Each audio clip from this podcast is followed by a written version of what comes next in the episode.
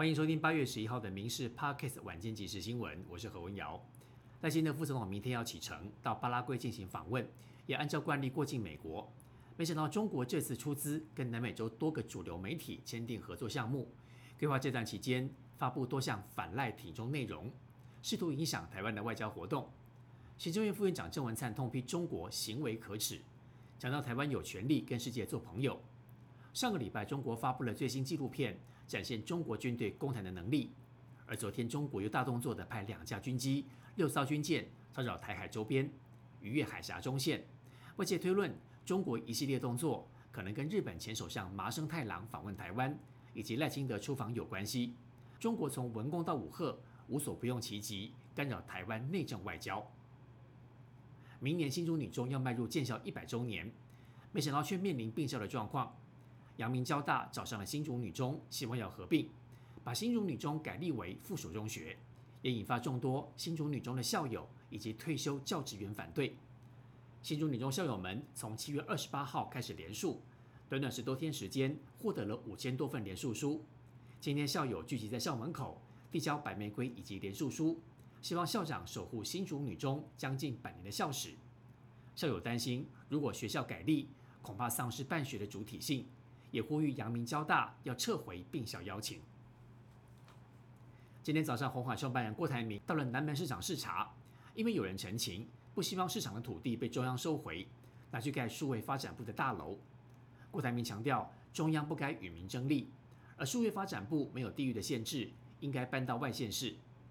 此外，郭台铭的参选动作越来越明朗，外界不断问他何时宣布。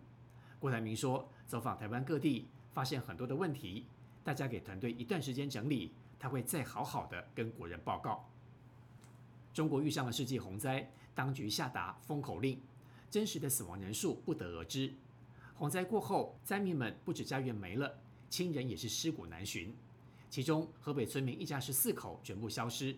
北京门头沟被灭村的村民说，女儿被洪水冲走，还找不到人。河北灾民的情形只是冰山一角。洪灾之下，中国的失踪人口生死未卜，就算活着的也流离失所。根据中国共产党新闻网资料，从七月二十九号洪灾以来，一直到八月八号，北京全市总共只有三十三人丧命。不过，实际的情形如何，外界不得而知。台风撞上了南投仁爱乡，连带山林的枯木断枝全流向了在下游的雾社水库。当地消防队八月五号接获救援任务。要走水路前往，但是橡皮艇前往救援途中被大量漂流木卡住，漂流木占据了雾社水库将近四分之一的面积，导致船艇受困其中。居民说，村内老弱妇孺多，壮丁少。如果这个情形来看，家园要重建，还是有一大段路要走。希望公部门或军方部队多多的帮忙协助。今年第七号台风南恩正缓慢北上，朝东日本方向漂移。预计十四号左右会为日本各地带来风雨，而此时正是日本的盂兰盆节连续假期。台风突然搅局，打乱了民众出游的行程，各地夏季必办的烟火大会纷纷被迫延期，业者们相当头痛。全台湾平均一年有一千多件租赁纠纷，租赁专法上路四年之后，消保处随机抽查二十五家包租业者，五十份转租契约，其中超过六成的契约内容不合格。包含修缮、提前终止租约以及租赁期间等等规定，都是最常见的问题项目。而这些违规不改正的业者，最高处罚五十万元罚款。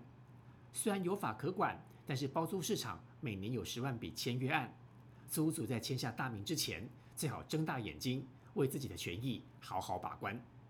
以上新闻由民事新闻部制作，感谢您的收听。更多新闻内容，请上民事新闻官网搜寻。